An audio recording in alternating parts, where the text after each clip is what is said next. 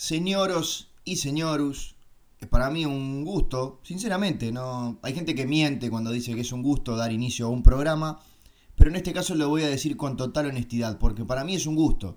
Para otras personas puede no serlo, para otras personas puede ser un olfato, un tacto, una vista, pero para mí de verdad es un gusto eh, dar comienzo a este programa en su emisión número 16. ¿Qué programa? Bueno, el programa se llama Sonido Bragueta. Eh, ¿Qué persona está hablando? ¿Qué persona tiene el gusto? Y vamos a decirlo también los demás sentidos. Por supuesto, Ignacio del Curi. ¿Quién está del otro lado esperando, agazapado, en las gateras, en silencio, pero me imagino que mordiéndose la lengua? El literato argentino, candidato al Premio Nobel de Medicina, Gustavo Sala, a quien le doy la bienvenida. Hola, Gustavo. ¡Ay! Ay, grito porque me estaba mordiendo la lengua. Como vos bien decías, sin morderse la lengua es doloroso. Sí, señor. Y más morderse la lengua castellana, que es una lengua mucho más compleja que la lengua inglesa que duele menos. Hay lenguas más dolorosas que otras. La alemana me imagino dolorosa, porque viste que cuando hablan están el tiempo... Eso, eso es dolor. Así es, eh, vos sos Nacho Alcuri, este, vos bien te presentaste, pero quiero presentarte yo también. Ah. Decías, Nacho, eh, que presentar este programa Sonido Bragueta eh, para vos era un gusto. Sí, y decir que es un gusto, ¿es lo mismo que decir que es un sabor? Es casi lo mismo. El sabor se utiliza más para, para el mundo audiovisual, para los programas de televisión. Para lo radial, para lo sonoro se utiliza más el gusto. Sabor a nada. Sabor un famoso sí. tema, creo que de Palito Ortega, Nacho. Ahora tengo una duda conceptual, pero ¿es de Palito Ortega o de Cacho Castaña o de Chico Novarro? Pero casi seguro, si tengo que arriesgar la vida, digo que es de Palito Ortega. Yo recuerdo Sabor a mí, aquel bolero que cantaba Eddie Gourmet con los panchos. Entonces, mira, entonces hay mucho, hay muchas canciones con sabores. Ya tenemos sabor a nada, sabor a mí. Habrá una canción que se llame, por ejemplo, sabor, sabor a, sabor a bola, sabor a pezón, Sabor a sobaco. uruguayo. ¿Sabor a uruguayo cómo sería, Gustavo? Bueno, eh, amargo. Bien, ¿sabes por qué te lo pregunto? Porque viste que uno su propio olor no lo reconoce, es como el olor de su propia casa. Cuando entra, no, no, no siente el olor, pero todas las demás personas saben que cada casa tiene un olor muy particular. ¿Vos disfrutás tus pedos, Nacho? Esto te lo digo así, Bueno. ya sin tapujos y entrando en, un sist- en una especie de, de- de momento completamente íntimo. Sí, no, eh, la verdad que no esperaba esta pregunta, Gustavo. Estamos enfrente a miles de personas y bueno, ahora Bueno. que la hiciste no tengo más remedio que contestarla. El pedo propio, ¿cómo lo tomás? ¿Te haces cargo? ¿Lo dejás venir? ¿Lo asumís o lo, o lo negás? ¿Sos un negador de pedos? No, si estoy solo lo asumo con total responsabilidad. Reconozco que a veces me lo guardo para el baño, pero no sé si es porque está bien contenidito ahí adentro o para que salga todo junto ya de una vez por todas, para no ir como, como racionalizando el desperdicio gaseoso.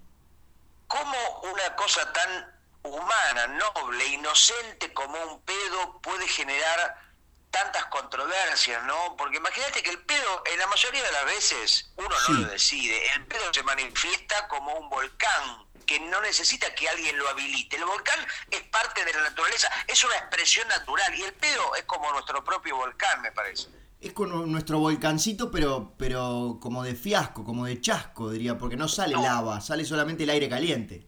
Sí, yo diría un volcán de mierda, en definitiva. Bueno, sí, nunca mejor dicho, Gustavo. Sí, digamos que casi te podría decir que el pedo es eh, el juego previo a la mierda, ¿no? Es como una especie de picada de juego, de, de, de, de, mm, cosa que viene inmediatamente antes, ¿no? Del acto de cagar, propiamente dicho. Como ese coqueteo, lo que dirían los yankees, el foreplay.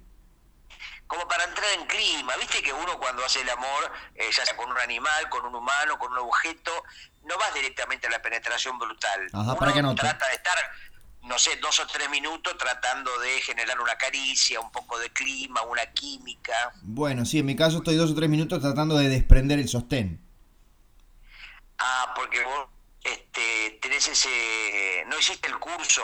No, es que no me- Uruguay se hace- no, no tiene la materia de desprendimiento de corpiños como sí la hay en Argentina. Si lo usara alguien más, sí, pero las manos a mi propia espalda como que no me llegan, soy medio cortito. Ah, hablar de tu propio... Porque siento que vos dormís con corpiño. Por supuesto, es lo más cómodo que hay. Muchas veces si no Sí, me, yo- me he despertado con mis propias tetillas en la boca y es muy incómodo.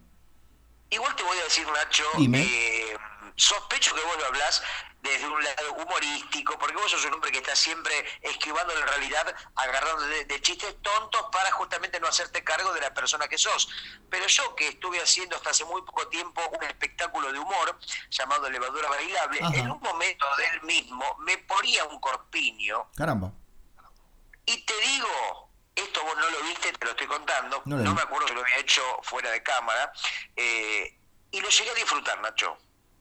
¿Qué, qué es el, esa, esa, sensación de confort? Es como un abrazo que te están dando. ¿Qué es lo lindo que tiene utilizar corpiño? Es algo, sí, la, figura del abrazo me parece que es muy adecuada. Eh, un abrazo un poco apretado, imagínate que estamos hablando de un cuerpo, el mío, un poco... Eh, digamos, poco generoso o muy generoso, eh, todo lo contrario. Entonces, mm, el corpiño quedaba un poco amatambrado, un poco prácticamente, el corpiño se ahogaba más que yo.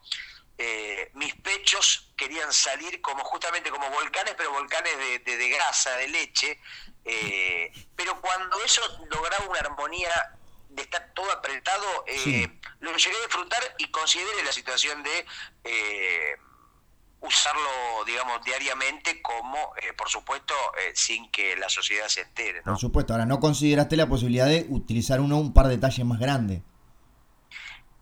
uno usa lo que hay, Nacho, no lo que quiere. A veces uno tiene que eh, adaptarse a las situaciones, no al, ideal.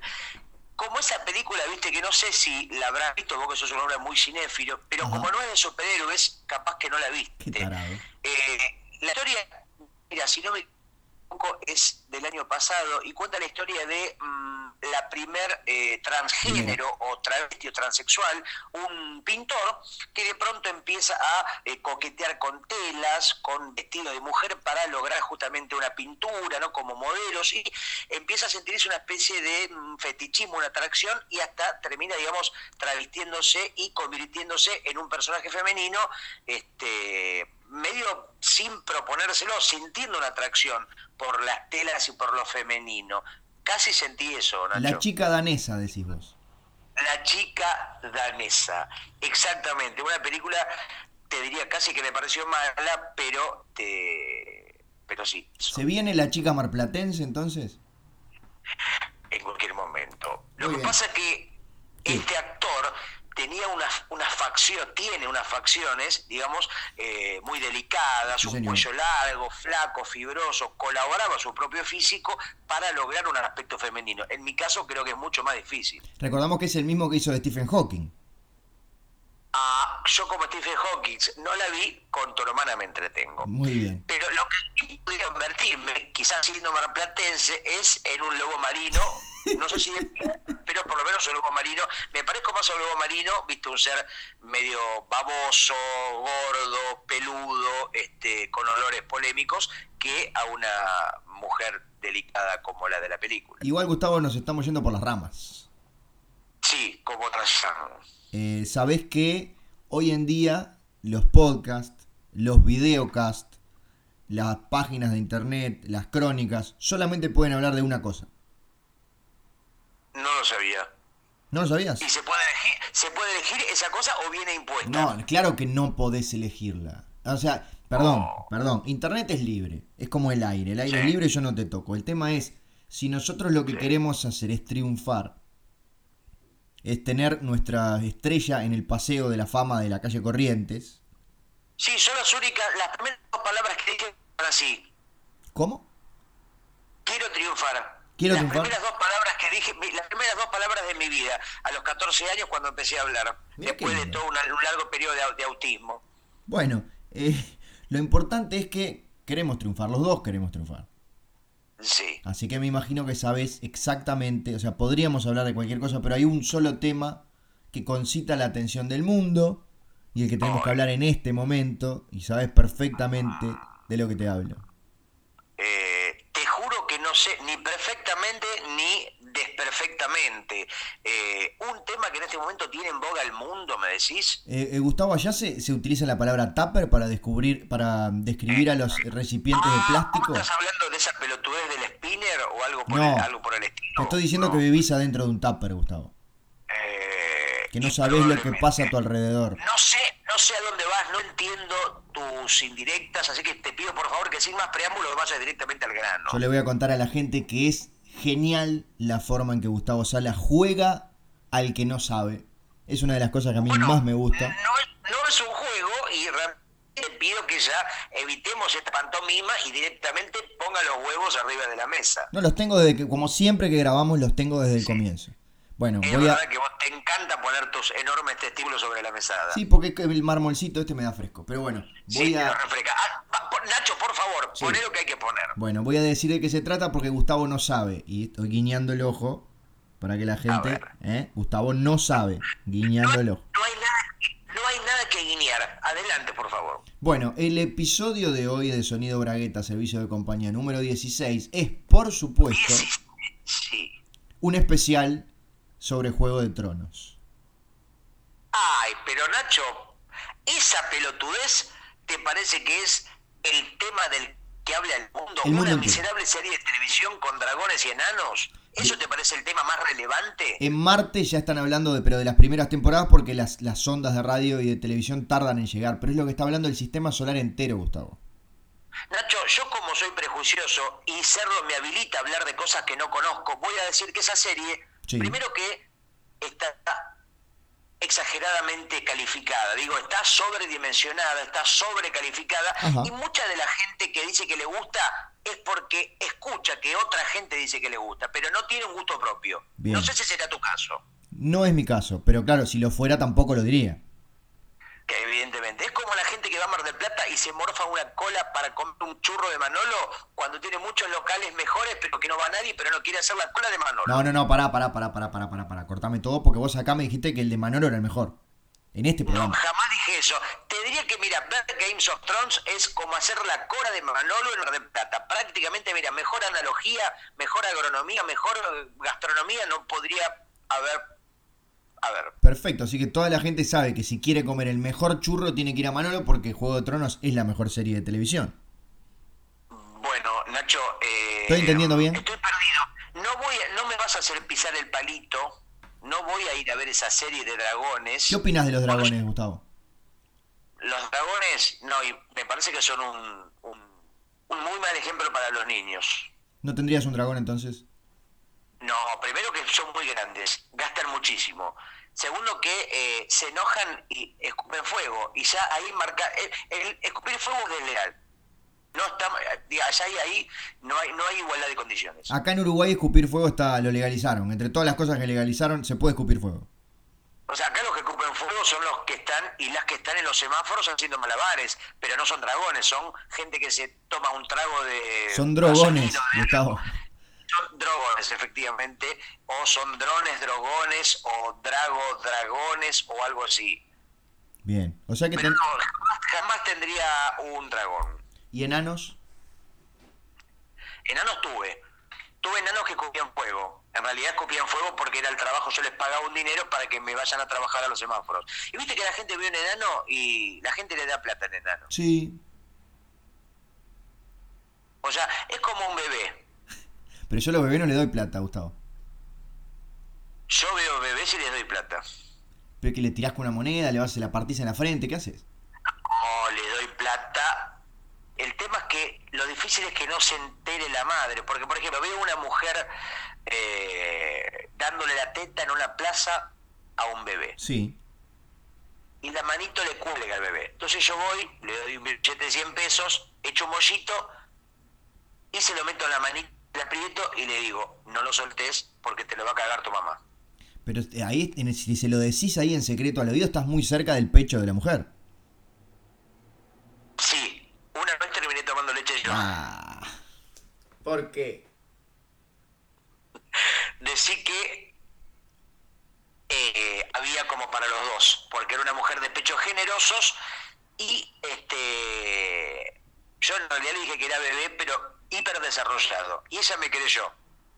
Bueno, o sea que Para también, mí, que era, para, mí, para mí que era estúpida la mujer, porque la verdad que si hay algo que no soy es bebé. si podés hacerte pasar por un bebé, perfectamente podés hacer esa transformación en mujer de la chica marplatense. Había un- Sí, Nacho, había una película que vi hace mucho tiempo Sí. de Adriano Celentano Ajá. que justamente pasaba algo parecido. El propio Celentano este, terminaba tomando la teta de una mujer. Creo que era bingo bongo o algo así. Tomando la chele en Tana. Eh, esto lo podés confirmar vos que tenés ahí como la capacidad de ir a Google en tres o cuatro segundos. Si pones bingo, bongo, leche, este, es un poco el juego que hacíamos la otra vez cuando grabamos en vivo este podcast, ¿no? Ver qué pasaba cuando poníamos dos palabras locas en Google. Bingo, bongo, leche. Pero no te gustó lo de, lo de chele en Tana, ni lo entendiste. Estabas pensando en bingo, bongo. Me pareció tan boludo que lo dejé pasar. Me parecía que no meritaba como alguno. Gracias, me pareció sí. Está buscando, lo que pasa es que la, acordate que la computadora que grabas es la... Eh, ¿qué es? No parece nada. Perdón, tampoco te quiero complicar la vida. Si vos me- si yo te pongo en aprietos, yo sé que estamos en vivo, que esto es completamente este, fluido. Acá no se prepara nada. No, todas la- la- las capturas de imagen son de, de Steven Universe, la, la serie de Cartoon Network. ¿Qué carajo tiene que ver, no? Pero porque no pusiste la palabra chelentano, que es Ah, este, pará. Chele por chelentano, ahora caigo. Y sí, era por eso, Gustavo. Yo pensé que era por leche al revés el lunfardo. Claro, Chele. No, no, es por él, es por, es por aquella escena. Ah, es la chele de chele, es chelentano tomando chele, muy bueno. Tomando. Chele en Tana, porque la mujer era italiana. Claro, pero qué. Nacho, ¿Qué? es vanguardia, es vanguardia. La vanguardia es así, decía Charlie García, ¿no? No sé si lo seguirá diciendo porque le cuesta hablar, pero en un momento lo dijo. Gustavo, la película Bingo Bongo es de Adriano Celentano y un chimpancé. Bueno, ¿Era esa? y justamente porque, claro, ya me acuerdo, era una especie de Tarzán de noche lenta, ¿no? que volvía a la ciudad y, digamos, era como este un hombre, bueno, simiesco, ¿no? Con, con pocas luces y se metía entre la gente, bueno, hacía, hacía de las suyas, como dicen los chicos ahora, Claro. hacía todo tipo de correrías. Qué palabra moderna, correrías. Sí, en Plata la palabra correrías, este, y, y ¿sabés cuando, cuando alguien se manda una, ¿qué dice la gente? ¿Qué dice? Patapúfete. Correrías a comprarte un churro de Manolo si estuvieras en Mar del Plata, que sabemos que son los más ricos del mundo. Y también, por supuesto, la palabra que impuso Patoruzú o Patorucito, correrías de Patorucito y andanzas de Patoruzú. Así se llamaban las historietas de esos mismos personajes. ¿Y el tercero cómo era? Locuras de Muy Isidoro. bien. Que pensabas que me ibas a agarrar y no fuiste capaz de hacerlo, porque leí muchas de esas historietas. Algún día dije, esto es una pelotudez. Yo Y tenía las muchas. fui, y las canjeé, mira, tenía dos tocazos de, Sí. no sé, estamos hablando, suponete que tendría, no sé, 80 revistas, 40 de Patorucito, 40 de Patoruzú y menos de Isidoro. Me di cuenta que las de Isidoro eran las realmente buenas, esas las guardé y fui a un canje donde este, canjeaban, eh, iba a decir CD, pero creo que ni existían, eh, cassettes, Cassettes. canjeé todas esas revistas apaisadas de Patrulcito y Patrulcito por un cassette de Phil Collins, Nacho. Me recontra cagaron. Te cagaron, pero abierto. Yo mientras era un niño tendría, no sé, ponerle nueve años, pongámosle. Sí. Y yo mientras hacía la transacción digo, me parece que esto es un poco injusto porque estoy dejando toda una colección por un miserable cassette. De Phil Collins. Evidentemente, sí, y... pero es un gran cassette. No se necesita llevar saco, se llama. Bien. Phil Collins Pero era. si- Para mí siempre fue como el, como el Leo Rosenbasser yankee. Vos decís que decía oso y eso. Decía Bear, por supuesto. Igual no sé qué tiene que decía Bear. No sé, me hacía acordar con los saquitos que usaba, no sé por qué. Give me your hand, give me your hand. Bear. Bear. No, te quería decir, Gustavo, Sí, decime. Sala, querido, que yo también tenía una gran colección de patorususes. ¿Y qué y- hiciste? Seguramente las canjeaste por algo, por una No, las debo haber tirado a la mierda, pero te cuento cuándo fue mi, mi decepción. A ver. Yo soy medio como coleccionista, entonces trataba de tener, justamente, era imposible tenerlas todas, pero tener unas cuantas. Y descubrí una vez, compré una medio nueva y era la misma historieta semi redibujada. No, semi redibujada, posta. Sí, lo sé, Nacho. Lo Habían sé. cambiado algunas caras, habían pintado unos trajes distintos y le habían cambiado los diálogos, pero era, era la- el mismo dibujo. Cuando mencionaban la moneda del momento le iban, iban, iban poniendo la moneda correspondiente. Sí, eh, todas las semanas, por supuesto. Claro. Como remarcaban el precio. sí, Mira, yo no soy especialista en Paturuzú ni mucho menos, pero si no me equivoco, y estoy hablando este, hacia el tuntún, como, dicen los chicos de ahora, eh, creo que se, dibujó, se dejó de producir en el 80, 82, y a partir de ese momento las mismas revistas empezaron a venir con la frase selección de las mejores. Cierto. Y simplemente eran las mismas historietas, pero con otra tapa, con otro nombre. Entonces muchas veces había gente que compraba revistas pensando que eran nuevas, pero ya las tenía con otro nombre y con otra tapa, Nacho. Sí, señor. Igual hace poquito eh, leí por ahí, creo que, iban a hacer como una reedición de algunas, de las, no sé si de las primeras o qué, en estas ediciones como un poco más caras, que son para los que cuando eran niños y no podían pagar más que 10 pesos, ahora lo paguen mil. Igual no sé si me interesa volver a leer ese material, me parece que ya fue, viste, a veces no conviene volver a las cosas que uno consumía de niño, porque en muchos casos la experiencia puede ser decepcionante. no sé si, bueno, decepcionante no sé si es la palabra, está bien, hay gente que se decepciona. En mi caso supongo que es, hay un, como un reconocimiento y casi que un homenaje y un agradecimiento a aquellos, aquellos textos y aquellos dibujos que, que terminaron forjando la persona miserable que soy hoy. Sí, pero me parece que uno quizás cuando tiene, no sé, pongamos entre 7 y 11 años, 12, cuando es un niño que empieza a apuntar para la adolescencia, no tiene un criterio crítico formado y se morfa cualquier serie de mierda, cualquier historita de mierda, pensando que bueno, que debe ser buena, que es lo que hay, ¿no? Y cuando uno tiene un poco más de información en la cabeza y puede discernir, vuelve a ese material y evidentemente se da cuenta que era una porquería. Sí, no es el caso del Juego de Tronos, que el niños que lo están viendo ahora, cuando sean grandes, sabrán la gran serie que es solamente comparable con los churros de Manolo. Porque el niño ve ahora, el niño que tiene 8 años y hoy ve Games of Thrones, dentro de 30 años, cuando tenga 38, vea la serie de ese momento, que van a ser realmente buenas, va a decir, ah, yo era uno de los niños que miraba la mierda esa de Games of Thrones, que eran dos dragones volando escupiéndole a un enano. Qué bobo que sos. ¿Por qué sos peleador así? Con, con las miles de personas que nos están escuchando en este momento, que son fanáticas que se engancharon a este podcast que repetimos, tiene 16 capítulos en donde siempre hablamos de Juego de Tronos. Si se enganchan hoy... diste en la tecla, en la tecla Enter, porque la palabra clave es, o mejor dicho, el número clave, 16. Sí. Hoy se cree el 16 y es un número que por lo menos para la historia de la música eh, es un número significativo. ¿Cuántas canciones, Nacho, hay con la palabra o con el número 16? Por ejemplo, eh, 16, dulces 16, la imagen ¿no? de los dulces 16 como, digamos, eh, apuntando a una niña que se convertía en mujer. Sí, eran otras épocas, ¿no? Bueno, sí, todas las épocas que pasaron eran otras y las futuras eran otras y estas eran siempre es otra época lo que está sucediendo en el tiempo y en la historia. Yo me acuerdo del tema You're 16, You're Beautiful and You're Mine. Ah, ¿quién era? ¿Jerry Luis? No. Eh, Ringo creo que era. Mm, no sé, el que yo te digo, Swix 16 era de Billy Idol. Bien. Estoy casi seguro, estoy como buceando en mi catálogo, en mi fichero mental. Y por supuesto, como dijiste que hay muchísimas, presentarás alguna más. Una más por lo menos. O sea, cuando digo muchísimas digo dos. Bien. Pero eh, seguramente en este momento los oyentes de Sonido Graneta diciendo, pero ¿cómo se olvidó de tal? ¿Pero cómo se olvidó de cuál? Y te digo otra, mira, eh, Dulce Ana. Dulce Ana es una canción de Miguel Mateo, Nacho. Esto es así, te lo tengo que decir mirándote a los ojos que no puedo. Eh, del disco tengo que parar. Recordamos, te estoy hablando de...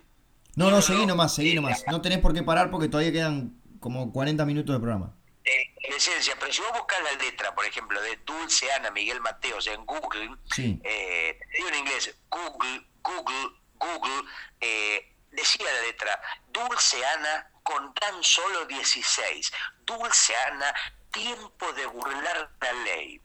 ¿no? Era una chica que se iba de la casa, una historia, digamos, de una eh, niña joven con seguramente una familia conservadora que la, eh, la imposibilitaba de generar su vida de libertad y uh soñado como ella seguramente quería. Y un veterano Miguel Mateo que se la quería pasar para la cueva. No, pero eh, estamos hablando del 84, era un muy joven Miguel Mateo. Y hablando de cueva... Sí. Eh, en la cueva se desarrolló una de las escenas más importantes de Juego de Tronos el domingo pasado. ¿Lo viste? ¿En la, en la cueva de Tanguito y Lito Nevia? No sé si era esa, era una cueva con extrañas inscripciones en los muros. ¿Vos decís que en el bar de la cueva eh, se escribió Games of Thrones? No, o era en el bar de la Perla. Me hace confundir. En la perla del 11 compusiste la balsa, después de la cana no saliste más. Exactamente. Y entre la balsa y Games of Thrones no hay mucho que ver. O en Games of Thrones hay balsas en algún momento. Hay botes, hay barcos, hay, hay peleas eh, marítimas, hay de todo, porque sabemos que es la mejor serie de todos los tiempos y por eso tenemos a miles de personas escuchándonos en este momento, en este especial de Juego de Tronos número 16. Tienen 15 Nacho. especiales más para escuchar. Nacho, me acabo de dar, de- me acabo de dar cuenta Sí. de algo revolucionario que es muy pero muy extraño. Te cuento. Sí, contame.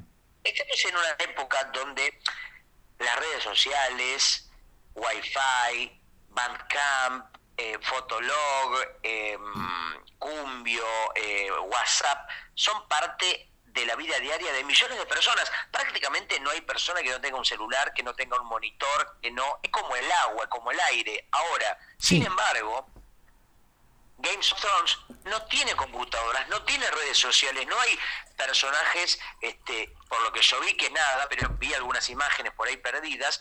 Este, es curioso, ¿no? Que eh, funcione una serie que no hace mención o cuyos personajes no manejan redes sociales. Bueno, lo más, sí, lo más, parec- Explícamele. lo más parecido es una red de cuervos que van de castillo a castillo llevando mensajitos en las patas. Ah, era un WhatsApp del medioevo. Más bien un Twitter. Porque viste que el tweet en realidad es por el, es por el ruidito que hace el pájaro. El tweet, tweet, tweet. Ah, por eso, por eso el icono o el isotipo es oh, un pájaro azul, porque hace tweet. Y si no acordate cómo se llamaba en inglés el canario animado más famoso de la historia. Twitter, Tweety. Exactamente, el canario que decía, creo que vi un lindo gatito, y pasaba Macri. Porque acá también tenemos humor político. Por supuesto, porque este es un programa que se compromete con la derecha neoliberal y pone los huevos arriba de tu mesa. No, arriba de la mía. Y también hay un montón de series ahora, ¿no? Que un poco van por este lado. Eh, hay una que se llama Vikingos, Nacho. Sí, por si no lo sabías, te lo cuento. Hay otra que se llama eh, Barrenderos. Hay otra que se llama Repositores de Supermercado. Pero ahí más que, más que parecido a Juego de Tronos me hacen acordar a las series de Suar, que en una época eran siempre una sola palabra y en plural. Y siempre tenían una bajada como por ejemplo, campeones de la vida, Claro. fugitivos de la ley, espermicidas del culo. Siempre eran una cosa de algo. No sé si te diste cuenta. Sí, sí, por supuesto. Era la fórmula que ¿Vos tenía el chueco. la letra chica? Cuando firma un contrato, decís. Sí, en cualquier cosa. Te lo digo en forma literal y en forma poética. La Pará, letra chica. Cuando yo, yo el, el contrato que firmé contigo para Sonido Bragueta, sinceramente no leí la letra chica, así que no sé lo que dice. Mal hecho porque decía cosas que no sé si te van a gustar cuando te enteres. Cosas tremendas que vas a tener que entregar.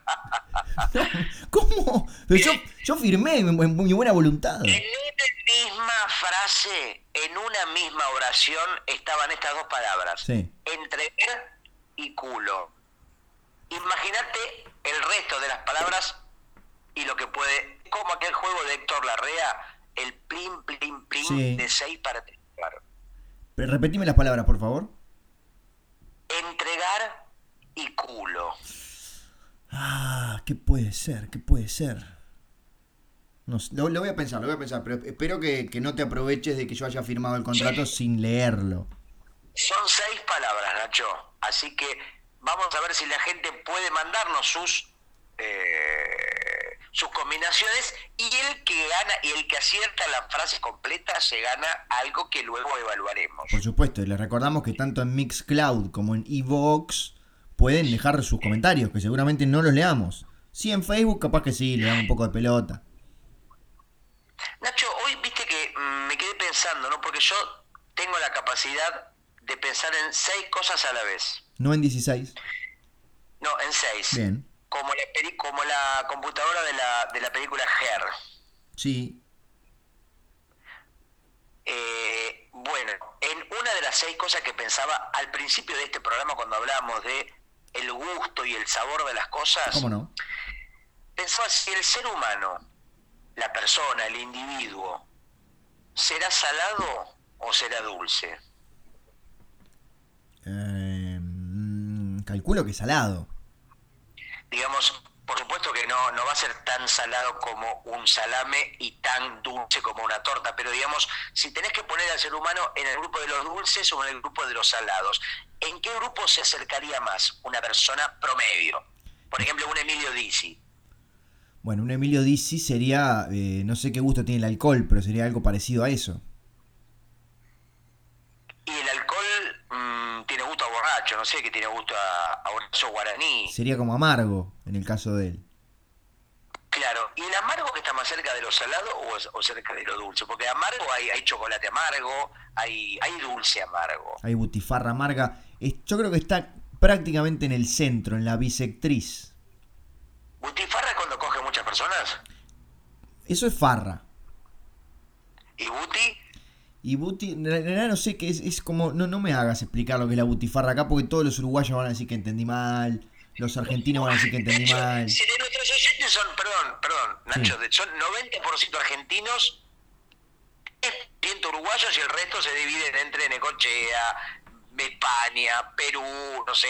Pero la verdad que oyentes uruguayos está el flaco que atiende en Subway y los más. Bueno, Leo en, Lagos y, y Marco Morón. en este caso hay muchísimos más porque recordamos que estamos en nuestro especial de Juego de Tronos que se transmite en todo el mundo y por eso son sí, miles de personas y entre ellos cientos y cientos de uruguayos que nos están escuchando después de haber consumido la marihuana que se vende en la farmacia. Que imagino que ya habrás probado. O tampoco fumas marihuana. Tampoco fumo marihuana, Gustavo. De hecho, no tomas Uru- eh, no tomas No mate. Uruguay, no. No, no tomas mate, no, no abortás y tampoco tomás marihuana. ¿Qué clase de uruguayo sos? Ni me he casado con un hombre tampoco. Ah, porque en, en- en- es muy común en, en Uruguay el casamiento entre hombres del mismo sexo. Yo creo que sí, yo creo que si, si te casás con una mujer acá te miran mal. Ah, con razón. Yo cuando me quise casar con. con. eh, estoy pensando en uruguaya famosa para que tenga sentido el comentario. Ah. Eh, ¿Quién puede ser? Eh, ah, cuando me quise casar con Lu- eh, Lucila Topolinsky. Lucía Topolansky. Cuando me quise casar con. Ah, con razón, porque no sabía el nombre, por eso no me daba pelota. Yo decía, Lucila, Lucila Topolansky. Y ella ni me miraba. ¿Te quisiste casar con la tronca, Gustavo? Me quise casar con la mujer del expresidente Pepe Mujica. Con nuestra ex primera dama. Nacho, lo que me calienta esa mujer. ¿En serio? Eh, eh, espero que esto Pepe no lo esté escuchando. Pero si lo estás escuchando, Pepe Mujica, esto es así. Yo no tengo la culpa de que me caliente tu mujer. Es algo que se dio así. Se dio, viste, vos no elegís eh, de quién te enamorás. No. Vos no elegís la comida que te gusta. No. Son cosas que te parecen. O vos sí elegís la comida que te gusta. No, no, no, no. Son los sorrentinos a la Caruso, pero, pero fue, no, no los elegí yo, ellos me eligieron a mí. Eh, es como cuando de pronto salís a tu casa, salís de tu casa y hay un perrito abandonado que te mira y vos lo metés en tu casa. El perro te eligió a vos. Totalmente. Es cuando, por ejemplo, en la esquina de tu casa hay un negro que todo el tiempo canta, que acomode los autitos y te rompe las bolas. El negro te eligió a vos. ¿Qué tal? Yo no elegís al negro cantor, al negro murguero acomoda autos. El negro te eligió a vos para volverte la, la vida cada día más loca, como cantaba Celeste. Gustavo, Gustavo, ¿cuándo te, cuándo, cuándo te diste cuenta de que estabas enamorado de Lucía Topolansky? Cuando. Cuando me eyaculó encima. Todavía tengo parte de ese material, porque yo siempre llevo un frasco conmigo. No. Porque nunca sabía que te puedes encontrar. Pero ella a vos. Sí, ella. Perdón, Nacho, vos está bien que sos uruguayo, pero sabías que las mujeres eyaculan. No, bueno. no. Perdón, ya en el primer programa, ah, primer programa hablábamos del chorrazo de Natalia Oreiro y China Zorrilla. Eh, ¿Sabés sea- cómo le dicen a Lucía Topolansky? ¿Cómo le dicen? Chorrazo. Bien. O sea, hablaba de eyaculación femenina. Y sí, si es Lucía que va a hacer eyaculación de un cocodrilo, sí, evidentemente, Nacho. No, no, no hagas, que- no, no tengamos, no, no tenemos oyentes estúpidos, aunque vos pienses que sí. Bueno, entonces, ese día, ¿en qué circunstancias terminaste recibiendo el chorrazo de la ex primera dama del Uruguay? Eh, un día estuve, me hice pasar por periodista, viste que en la quinta, en la, en la chacra, Sí. eh, Pepe Mujica y Lucía Topolansky reciben, ahora no tanto, pero hace algunos años era muy popular eh, la- el presidente pobre, ¿no? Sí, uruguayo, y venían muchos medios extranjeros a hacerle notas, notas de color para medios internacionales. Es muy cierto. Yo me hice, me hice pasar por periodista de, de CNN. ¿Y con qué objetivo? Porque ahí obviamente todavía no estabas enamorado de ella. No, porque quería. me- había conseguido trabajo como cronista y me dijeron, bueno, te tomamos acá, pero si me traes una nota como Mujica, Claro. vos arreglate. No me dieron ni traje, no me dieron ni micrófono, ni cámara, nada. Tuve que inventar, mira, con una caja de cartón y unos cables, Sí. eh, hacer una caja y un micrófono. El micrófono fácil porque, viste, con una especie de, pa- de palo, le armé con, con fibrones, puse CNN. Eh, y bueno, golpeo, golpeo, realidad no golpeo porque no había puerta, aplaudo. Y sale, sale Mujica y dice, sí señor, ¿qué necesita? No, mirá, soy de, de la CNN, vengo para una nota, ah, ningún problema. Paso Sí. y ahí mientras hablaba con él, ni escuchaba lo que me decía Mujica porque me quedé embelesado con eh, Lucía Topolansky que se pasaba desnuda por la casa, sin ningún tipo de prurito. Ellos son así, muy naturistas, muy hippies. Ella estaba ahí con las tetas ahí bomboreándose, los pezones chocándose entre sí, el vello público tocando todos los muebles, ningún problema. Le digo, bueno, chau, chau, chau. Me hago que me voy, Sí. pero cuando estoy por salir doy la vuelta y me escondo detrás de un árbol. Opa. Se hace de noche, se hace de noche, ellos duermen, Sí. duermen y hacen el amor porque, eh, imagínate un matrimonio de décadas, ya viste que los matrimonios cogen los primeros tres años, ¿no? Por supuesto. Después ya solamente existe la masturbación y poco más. No, No. hay, ningún tipo de contacto físico casi. Entonces eh, eh, veo que estaban los dos bien dormidos, me voy metiendo sigilosamente en la habitación y simplemente me siento a observar. De pronto veo como una mano de la primera dama empieza a tocarse los pechos, a recorrer su abdomen generoso y se dirige hacia su entrepierna. Yo voy tirando, eh, deslizando la sábana para que quede su cuerpo descubierto y poder ver esa maravilla, ¿no? ese paisaje, esa escena inolvidable. Y empieza a meterse un dedo un suave masaje uruguayo, la primera dama estimulando su clítoris presidencial. De pronto empieza a temblar la cama como un volcán, pero un volcán, un volcán clitoriano, y ahí vino. Vino el chorrazo que esperé con la boca abierta. No. Todavía me queda el gusto. No. Y entonces fue Sí, justamente el gusto, fue amor al primer gusto. sí, Nacho. Te digo, ¿sabes el gusto a qué tenía? No, y no sé si quiero saberlo, pero te lo tengo que preguntar. ¿Gusto a qué tenía el chorrazo de la ex primera dama del Uruguay? ¿Viste el chivito canadiense que comimos en el Club Sporting? En el bar Sporting. En el bar Sporting, panceta, morrones, huevo, dul, todo, todo. Todo una eso. especie de chi- chivito vaginal líquido. Bien, pensé que, pensé que me ibas a decir que tenía gusto al vómito del gato que había en el bar Sporting que vomitó al lado nuestro. No quería recordar esa imagen asquerosa. Pero qué linda historia que... Esa imagen asquerosa del gato vomitando No. en el bar. Qué, qué linda historia de amor, Gustavo. En realidad es una historia de un amor individual porque ella nunca se enteró. Me fui y bueno, este, no... Capaz que se entera escuchando este podcast o por ahí alguien del entorno le hace llegar esta grabación. Espero que esto no me traiga problemas. No, no, yo creo que ella nos está escuchando, ¿sabes por qué, Gustavo? No, ¿por qué? Porque ella es fanática de Juego de Tronos y en este especial que estamos desmenuzando la serie desde su primera temporada, bueno, estoy seguro que se enganchó, habló, escuchó cuando hablábamos lo de las cuevas, lo de la, la balsa, la- los diferentes amores no correspondidos, todo eso que tiene esa gran serie solamente comparable con los churros de Manolo de Mar del Plata. Serie Nacho que ya tiene muchos años. Y yo, por ejemplo, ahora me, me quiero poner.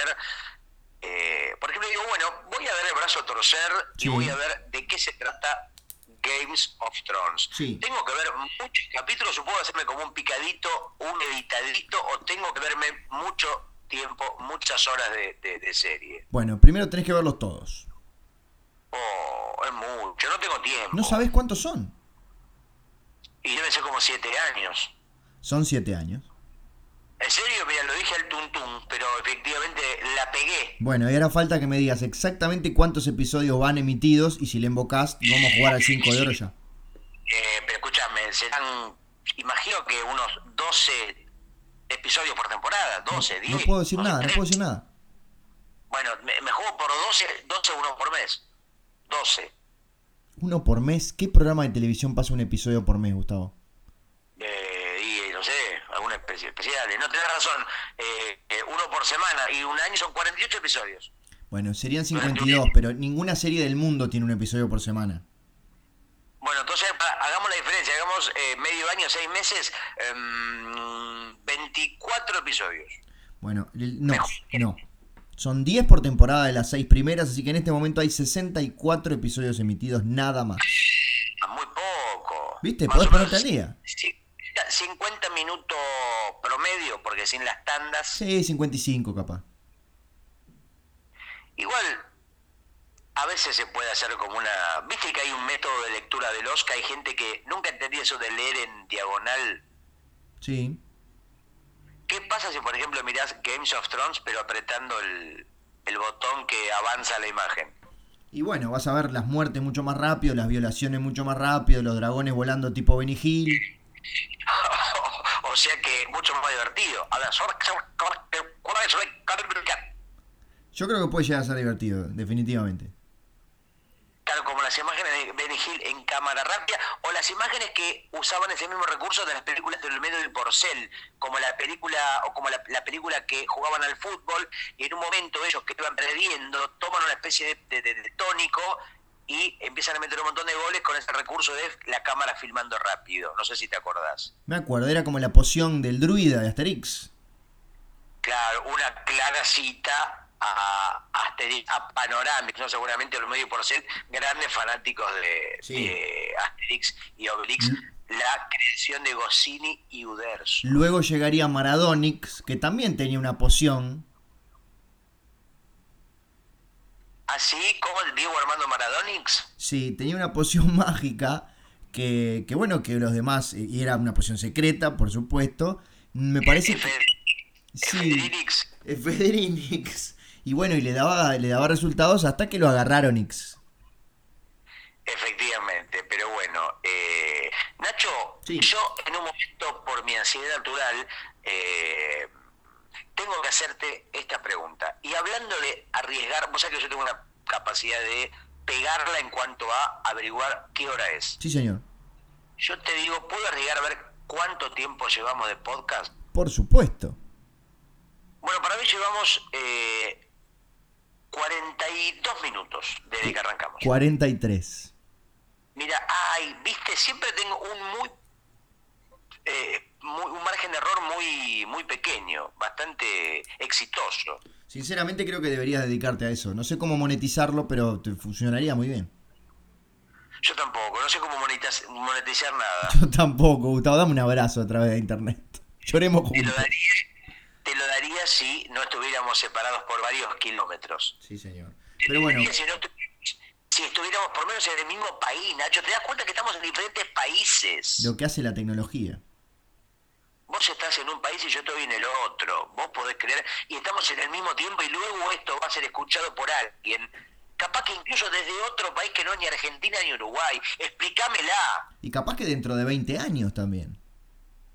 Ojo que tenemos por lo menos un oyente ilustre, Joaquín Aldiguer, uno de los mejores caricaturistas e ilustradores españoles, que él es un seguidor de Sonido Bragueta. ¿eh? En un momento tenemos que hablar con él porque no es poca cosa. Por supuesto, imagino que también debe ser fanático de Juego de Tronos. Bueno, eso ya no lo sé. ¿Cómo pensás que va a terminar esta séptima temporada, Gustavo? Y para mí, eh, el enano que se llama Tinder. Sí. ¿no? Se llama Tinder, Tindersticks. Eh, el enano eh, empieza a matar gente porque es un enano bruto, sádico, ¿no? Un enano violento y empieza a cortar pedazos de otras personas para aumentar su tamaño. Entonces Ah. se aumenta y se hace alto. Claro. Se, se cose pedazos de talones, de piernas, de, de cuellos y este, incluso de otras caras. Y la novia no lo reconoce. Parecido a lo que se había hecho Ricardo Ford, decían, para ser más alto. Claro, dicen que Ricardo Ford se había puesto como, había matado a una persona, le había arrancado los talones y se los había cosido. Sí. Qué loco de mierda, ¿eh? Bueno, así los locos terminan mal, Por supuesto. es así. Sí, pero ¿sabes qué, ¿sabes qué pensaba hoy, Nacho? Contame. Viste que la otra vez así como que no quiere la No, cosa, no, yo no. te decía... No, la frase esa no, la frase esa no. Está bien, perdón que te, te, te, te robé tu frase registrada, Bien. que nunca había, había usado antes. Pero viste que yo dije, "Mm, ¿a vos te parece que algún oyente eh, que escuche esto gestionará o podrá mm, tener la inquietud de armar una especie de sonido bragueta en vivo con público? Sí. Y efectivamente eso pasó con un oyente nuestro en Montevideo Sí, señor. se me ocurrió como tirar esa piedra filosofal, esa mm, especie de granito de arena en el océano del podcast, a ver si algún oyente o oyenta eh, argentina, por lo menos de Buenos Aires, tiene la inquietud y nos arma, nos genera, nos produce un, este, un sonido bragueta en vivo para el próximo mes o los próximos meses, ¿no? A ver, que lo, lo tiro, lo tiro, lo tiro para que alguien lo recoja. Lotito, ¿Cómo la ves, Nacho? Me parece que sí, que esto va a funcionar y que algún... Yo sugeriría un sábado, porque ahora los viernes estoy teniendo ensayo con la murga, pero un sábado de noche en alguno de los miles de cafetines bonaerenses, poder hacer... Cuando digo producir, tiene que ver conseguir pasajes para, para vos, Nacho. Por eh, por lo menos pasajes y un par de sándwiches. De refuerzo serían en mi caso, porque soy uruguayo, no te olvides. Efectivamente, es una de las cosas que más me gusta de Uruguay, que a los sándwiches le digan refuerzo, Nacho. Ya lo sabes, pero hay gente que no. Y por eso lo quiero compartir con los oyentes. Precisamos un productor que nos, que nos gestione entonces una presentación doble que haríamos como acá en Montevideo para grabar un par de programas de sonido bragueta un sábado de noche, donde hablaríamos, Sí. por supuesto, de Juego de Tronos, que es la serie que detiene al mundo. Nacho, vos sabés que otra cosa que estaba pensando que me parece muy importante decirla, Sí. y no la dije, es que Mirta Legrand, Mirta Legrand, Mirta y hago una pausa dramática, Mirta Legrand, ¿sabés lo que hizo cuando firmó el contrato? ¿Qué contrato?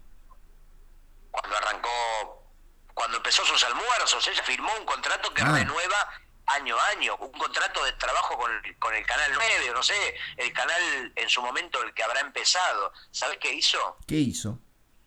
Leyó la letra chiqui. Ay, El gay, no es un chiste simpático, no me digas que no. Y de eso se estaban faltando en el programa de hoy. Déjame, Nacho, ¿por qué todo tiene que ser eh, irónico? Eh, ¿No puede ser un chiste así como simpático, leve? ¿Un chiste cariñoso, chiquitito? Como Mirta.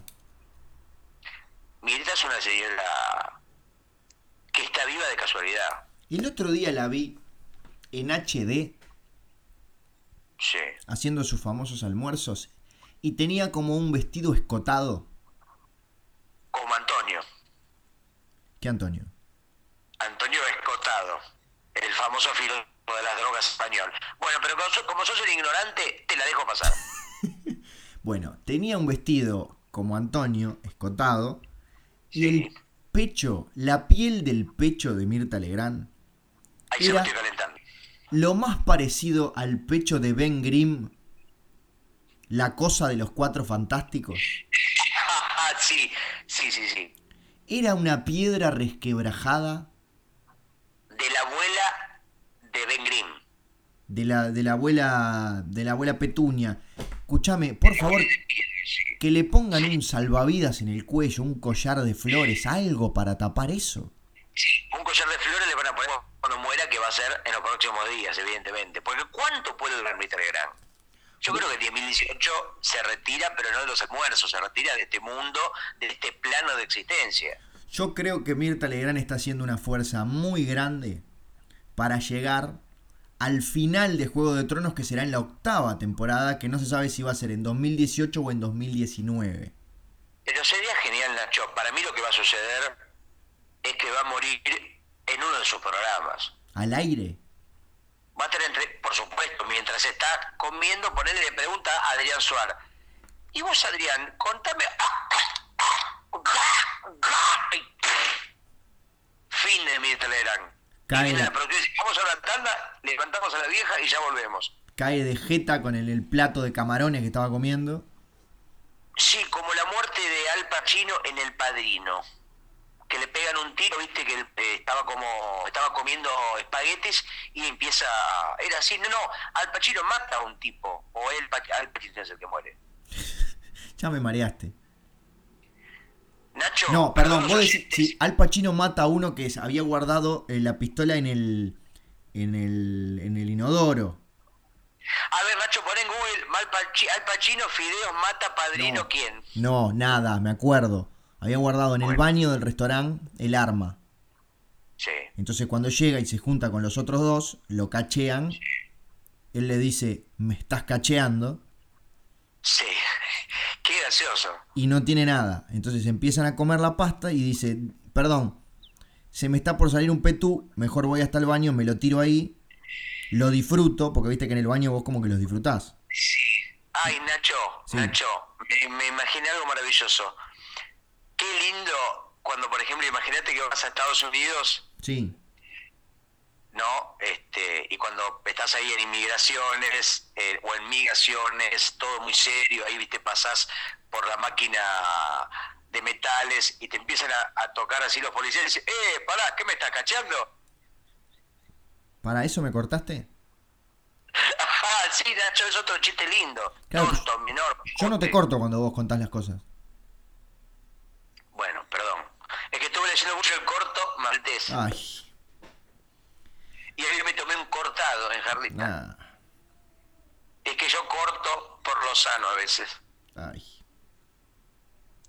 No se me ocurren más. Bueno, Al Pacino salía del baño con el revólver o la pistola y los mataba a los dos. Sí. ¿Pita? Bueno, tampoco tenía, o sea, te corté para algo que tampoco ameritaba demasiado pero va más allá de cuál era la anécdota, Gustavo. Lo importante era que poder terminar. Tampoco, interrumpí una declaración de Albert Einstein, tampoco interrumpí una charla TED de Harry Zuckerberg de Facebook, tampoco interrumpí un, una exposición de, no sé, Nelson Castro, qué sé yo, Nelson Mandela o alguno de esos. Nelson, el de los Simpsons. Efectivamente. Bueno, Nacho, contame algo. Bueno, yo lo que me encantaría contarte es que la gente, de verdad, está, nos están llegando los mensajes, pese a que este es un podcast que todavía no está publicado al momento que estamos grabando, no es en vivo. Es tanto el furor que tiene Juego de Tronos que la gente nos está agradeciendo, poniendo pulgares arriba, nos dice sigan así, ya estoy escuchando los 15 anteriores. Es impresionante, es impresionante cómo este especial de Sonido Bragueta, especial Juego de Tronos, conquistó al público de Latinoamérica y del mundo. El otro día un amigo me dice por WhatsApp, este, nos íbamos a juntar a comer y me dice, no, no, no, hoy tengo GOT. Y yo imaginé que tendría una enfermedad. Sí. Tengo gota, no sé. Y no, GOT es como le dicen los fans a Games of Thrones, ah, Son las iniciales. Claro. Después tardé en pedir, claro, no, evidentemente debe ser Games of Thrones, ¿no? Porque sí. si no sería, si hubiera sido, no sé, Brigada, sería Va. Va. O si hubiera sido, no sé, El Padrino, hubiera sido Ep. Ep. Y así con la serie. Gustavo, así como quien no quiere la cosa, No, me estás jodiendo. estamos llegando al final de nuestro especial Juego de Tronos de Sonido Bragueta Servicio de Compañía. Gran especial, que sabemos Me que estás cacheando, me estás cacheando. no te estoy cacheando. No vayas al baño a buscar el arma.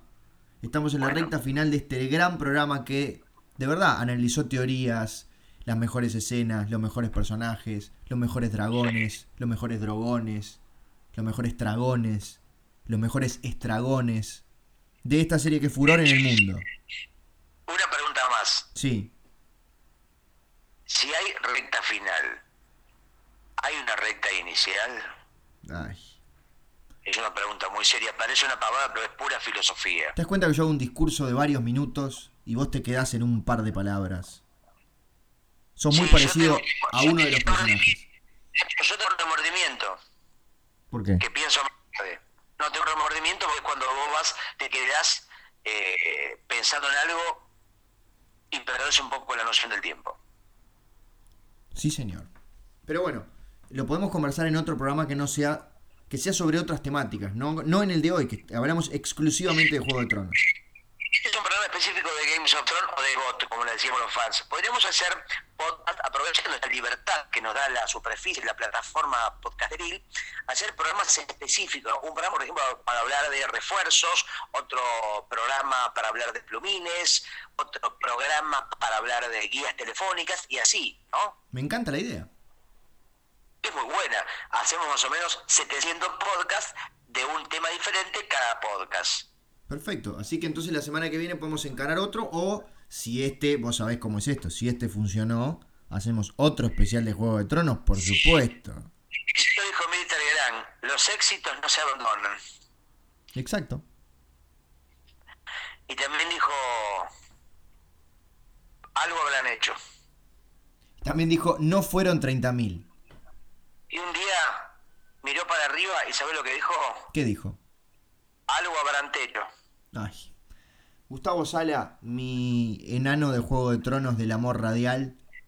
Sí, mi aprendiz de hamburguero discapacitado deficiente que se mete en lugares donde no le corresponden. Fue un placer haber eh, conducido este especial contigo. Lo mismo digo, Valar Morgulis, Gustavo. estuve bien, el mismo digo, ¿entendés? Claro, claro. Te lo, regalo, lo uses- te lo regalo para que lo uses en una conversación de WhatsApp con tus amigos de Games of Thrones. Decís, lo mismo digo, y pones el AGOT con mayúsculas. Bueno, pero yo te digo Valar Morgulis, ¿qué me tenés que contestar? Azkabal, Azkabul. Bueno, sí, era muy muy parecido. Pero entonces, hasta, ¿lo dejamos por aquí entonces? Blackstone Barada Nicto. Hasta la semana que viene, Gustavo. Galval Peltel Palunga. No, no, eh, hasta la semana que viene. Casó EPP Guatamul. No exactamente, era Valardo, Chagal Aspaleque Intunasi. Valardo Aeris, Gustavo. Bilardo Conebol Batunaque. No, Valardo Aeris. Gatorade Bilardo Bataclana. Más o menos. Pedazote Topolonsky. Ma- Mujica Abortelli Cannabis. No, Gustavo. Redoxón Galgalete Polvareda. Ese era, ahí está. Ese era, ese era, ese era. Bueno, Nacho, no nos vamos. Hasta la semana que viene. Sigue solamente media hora más. Siempre me cortas. Sensor. Ascensor. Sí, que es el sensor número uno. El ascensor. Bueno, y con eso nos fuimos, ¿eh? Adiós.